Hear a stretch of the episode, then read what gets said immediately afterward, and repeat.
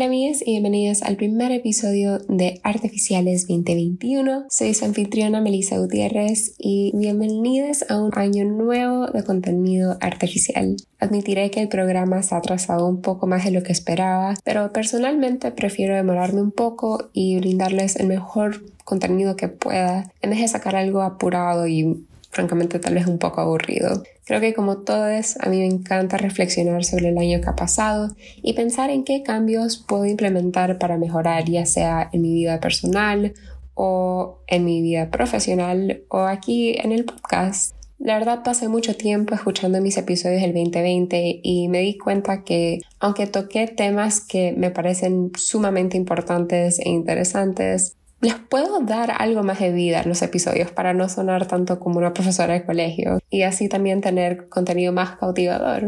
Eso también se aplica a mi manejo de redes sociales porque tengo que admitirlo, mi presencia en las redes no ha sido la mejor, así que este año creo que es algo que realmente quiero invertirle tiempo. Es no solo al podcast y el tipo de contenido que estoy brindándoles por ese medio, sino también por las redes, en específico Instagram. Creo que hay mucho que puedo dar con eso, así que Ojalá sea mejor este año, porque el año anterior no le presté tanta atención como me gustaría. La verdad es que yo siempre hablo en el podcast como si hubiera un equipo de trajes artificiales, cuando en verdad solo soy yo.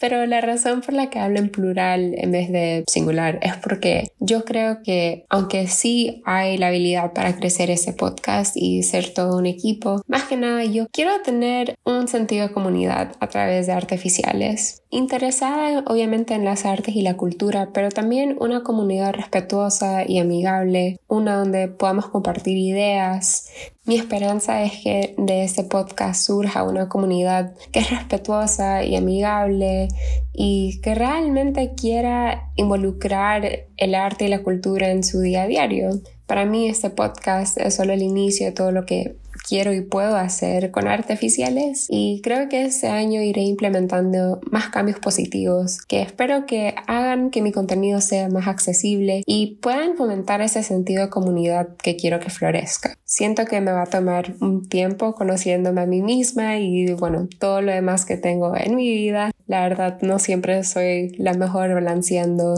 las otras cosas que tengo que hacer con el podcast, pero esas son cosas que quiero ir aprendiendo y quiero ir mejorando este año. Más que así como se ven las cosas, no sé cuánto más voy a estar encerrada. Como mencioné antes, también quiero brindar más contenido en nuestras redes sociales. Si no nos sigues en Instagram y Twitter, puedes seguirnos artificiales, así como se llama el podcast. No sé qué tan activa estaré en Twitter, porque la verdad, no sé, creo que para lo que estoy tratando de hacer Instagram tiene un poco más de sentido. Sin embargo, fomentar una comunidad a través de Twitter sería una buena idea. Así que no sé, son cosas que iré viendo y por favor síganme en esas redes, mándenme un mensaje y compartan las ideas de lo que quieren ver y lo que quieren escuchar porque en verdad yo tengo lo que yo quiero hacer, pero también quiero, de nuevo, crear una comunidad y simplemente algo a considerar, porque como he mencionado alguna vez, a mí me encanta el arte contemporáneo, pero este año realmente quiero crecer y más que nada quiero disfrutar del contenido que estoy brindando y parte de eso es hablar de temas más surtidos y de cierta manera también más entretenidos, porque amo el arte contemporáneo, amo el arte histórico, pero también me frustra mucho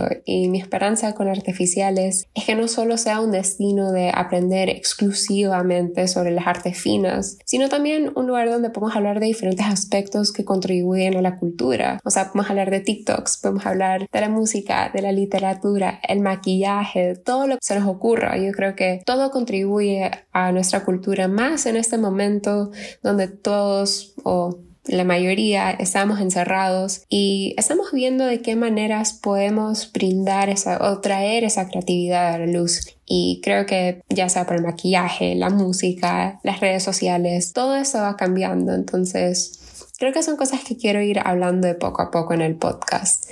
Siempre quiero tener, obviamente, mi objetivo educacional y brindar ese tipo de contenido, pero no sé, que todo sea un poco más surtido y que no todo sea tan perfecto y conciso y lo que sea. Si un día me da por hacer un rant o meto palabras en inglés, que sea así. Mi tema siempre ha sido poder disfrutar de este podcast y siento que si yo me estreso y si yo sueno como que estoy estresada, eso lo van a reconocer ustedes. Así que esos cambios se irán implementando poco a poco, pero hasta entonces nos vamos a ir guiando por lo que nos interesa y por lo que nos haga pensar críticamente. Quiero tomar este momento también para agradecerles a todos quienes nos siguen y nos apoyan porque bueno, o me siguen, me apoyan. La verdad es que lanzar proyectos siempre da un poco de miedo porque no sabemos cómo la audiencia nos va a recibir, o sea, no sabemos qué tipo de apoyo vamos a recibir o los hate comments o todas esas cosas y ese miedo es algo que aún lo siento. Y la verdad si no fuera por el apoyo que he tenido y los alientos que ustedes me dan hubiera puesto ese proyecto en pausa sin aviso. Y la verdad es que el proyecto sí estuvo en pausa.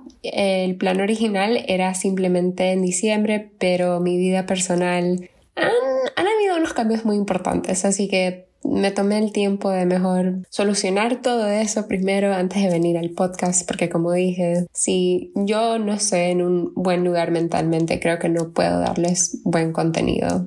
Así que gracias por ser pacientes, gracias por apoyarme, por escuchar o por darle like o ya sea las maneras en cómo me están apoyando. La verdad, la verdad, agradezco mucho y espero que lo que tengo es planeado para este año lo disfruten, porque yo creo que a mí personalmente me va a gustar y sí quiero crecer esta comunidad, así que si pueden compartir o como siempre, las críticas constructivas son bienvenidas. Pero bueno, ya hemos reflexionado mucho de los cambios que pero tener para artificiales y las cosas que quiero hacer con artificiales. Pero quiero también, obviamente, hablar del mundo artístico, porque, vamos, es, es un podcast sobre arte y cultura, o sea, no solo voy a sentarme aquí a hablar de mi vida. Sin duda, entre incendios forestales, posibles guerras, la demanda de justicia a nivel mundial y una pandemia que afectó al mundo entero, el 2020 fue un año imprescindible y eso incluye para las artes también. O sea, yo sinceramente tenía altas expectativas para el 2020 y creo que como a todos nos cayó un poco corto esas expectativas. Pero yo creo que así como van las cosas, este año vamos a ver tendencias que no necesariamente fueron nuevas en el mundo del arte el año pasado, pero sí resurgieron. Por ejemplo, algo que en mi opinión resurgió con mucho fervor es el arte de protesta, el street art, el arte público en general, especialmente en países donde hubieron demostraciones como en Estados Unidos, el Reino Unido y hasta en India. El street art, el arte de protesta y el arte público es algo que realmente le hemos vuelto a dar un énfasis, ¿no? Porque que en los 60s y en los 70s sí había como que ese énfasis en el street art, pero por lo menos en Estados Unidos sí había ese énfasis y había como un boom, pero poco a poco como que nos fuimos alejando de eso y yo creo que en gran parte es por lo que siempre digo y nunca me canso de decir y es porque el mundo del arte es bastante elitista y con el elitismo viene el sentido de exclusividad y si tenemos arte público, el street art, muchas personas, al menos que sean Banksy, dicen como que no, eso es basura. Y el arte de protesta en general siento que es recibida, no de la mejor manera, dejémoslo ahí. Yo creo que el arte público se popularizó en 2020 y es algo que me emociona mucho, la verdad, porque es parte de lo que hace que el arte sea más accesible.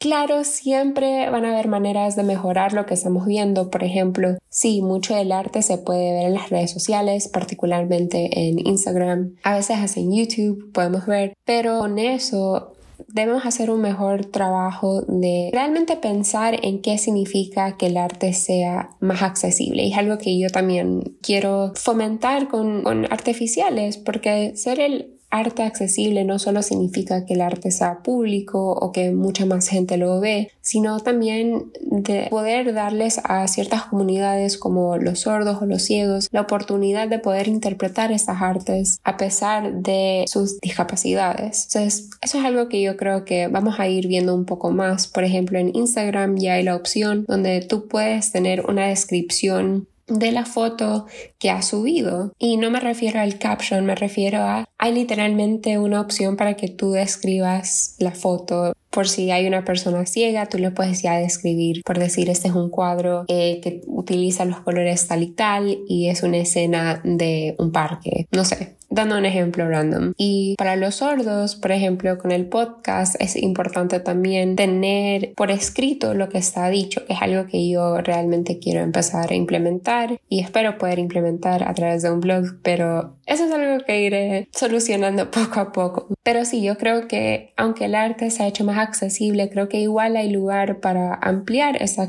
accesibilidad para otras comunidades marginales hay que de cierta manera celebrar lo accesible que sea el hecho del arte, porque una de las maneras que los artistas han hecho su arte más accesible es compartiendo más de su trabajo en las redes sociales, más de su proceso y no tomándolo tan en serio. Y eso lo he visto con algunas galerías de arte también. Antes se veía solo como que, ok, ese es el show que se viene, esas son las obras que se van a presentar, punto, era muy seco. Yo creo que ahora le estamos dando un poco más de personalidad. En el mundo que estamos viviendo ahorita, en el momento, perdón, que estamos viviendo ahorita, es importante tener eh, o, o demostrar ese carisma a través de las redes sociales. Entonces, yo creo que eso es algo muy bueno y muchas personas ven el valor de eso, especialmente en los centros culturales, los museos y como mencioné, las galerías de arte. Yo creo que aunque han empezado, van a seguir poniendo más empeño en conectarse con todo el mundo y no solo con sus patrones regulares o las personas que saben que le van a dar dinero, porque al final del día al participar en las redes sociales, todas esas instituciones también están llamando al público más joven, ¿no? Y de cierta manera eso es muy bueno porque tal vez yo no pueda comprar esa pintura de 5 mil dólares o de 10 mil dólares o de 100 mil dólares o lo que sea, o tal vez la escultura, la obra, digamos. Pero si me gusta tanto y lo comparto en las redes, más personas van a ser expuestas a la obra, al artista y hasta la galería, la institución donde están siendo expuestas. Entonces, entonces, sí, eso es algo que a mí la verdad me emociona mucho. Y yo sé que en el mundo del arte, siendo lo elitista que es, ese enfoque siempre es en quién está al tope de la pirámide social. Y yo creo que este año hemos aprendido que debemos abrir nuestras puertas hacia todos, independientemente de quienes puedan visitar nuestras galerías físicamente y quienes las quieran ver en las redes sociales. Yo creo que el mundo del arte y las galerías en particular subestiman el poder del público, en especial el público joven y moderno, como he dicho, pero gracias a la pandemia esos cambios han surgido y fomentan la importancia de compartir el arte de una manera más amplia e intencional y o sea, no solo compartir fotos de los shows que están en exposición, sino también crear forums, entrevistas y hasta festivales online. Por ejemplo, dos cosas que se dieron el año pasado que fueron una de mis favoritas fue Imaginaries of LA, que fue una conversación entre el artista Edgar Arsenault, quien he tenido la dicha de trabajar con él es una persona increíble, es un artista increíble y fue básicamente entrevistado, aunque más que una entrevista era como una conversación con Julian Mayer Shupinska y eso fue auspiciado por el Getty de Los Ángeles. Estuvimos alrededor de 100 personas en este foro. Claro, al principio estaban Julian y Edgar Arsenault hablando sobre el arte de Edgar Arsenault basado en Los Ángeles, porque él es un artista de ahí y todo su arte es en referencia a Los Ángeles y al final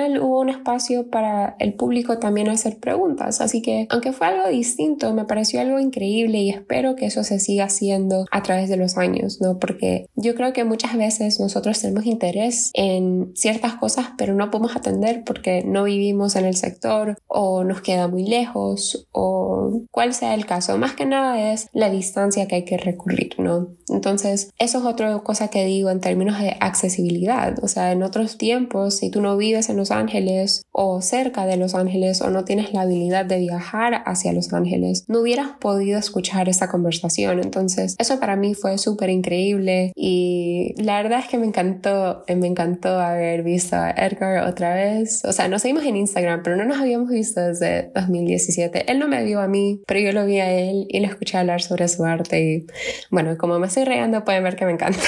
Otra cosa que eh, me pareció súper increíble y la verdad significó mucho para mí fue haber participado en Mujeres Afro en Escena, que como lo describen ellos, es un encuentro virtual internacional que honra el talento y crea soluciones para las mujeres afrodescendientes de las artes escénicas y audiovisuales de la región de América Latina y el Caribe. Aunque yo solo participé como parte de la audiencia, la verdad para mí fue algo increíble porque es algo que nunca había visto. O sea, de por sí la, la comunidad latinoamericana y caribeña ya es mínimamente representada en los medios de comunicación, pero en especial las mujeres de descendencia africana. Y me pareció súper interesante poder participar en eso y eran personas por toda Latinoamérica y el Caribe. Una cosa que para mí fue, no quiero decir mi momento favorito o mi exposición favorita, pero de cierta manera sí lo fue, eh, ver el documental Negra dirigida por, espero que diga su nombre correctamente, Medin Tebolde, una mujer afrodescendiente de México. Y la verdad que ese documental me encantó porque te abre los ojos a ver cómo es ser parte, cómo es, cómo es crecer dentro de una comunidad que, como dije anteriormente, es mínimamente representada. Y la verdad me encantó, me encantó. O sea, si lo pueden ver, realmente les invito a que por favor busquen. Yo lo vi a través de Vimeo, no sé si sigue ahí. Cualquier cosa lo tendré en la descripción del podcast o por lo menos tendré el tráiler, um, que es así, sí lo tengo. Pero son cosas así que me brindan mucho orgullo a mí en lo que está cambiando en el mundo artístico y lo que otra vez parezco disco rayado pero haciendo ese tipo de cosas más accesibles, más visibles. Estamos abriendo el mundo del arte de maneras que yo creo han sido súper importantes. O sea, de cierta manera yo por eso también empecé este podcast, porque quiero contribuir a esos cambios. Espero que pueda hacer cosas más importantes este año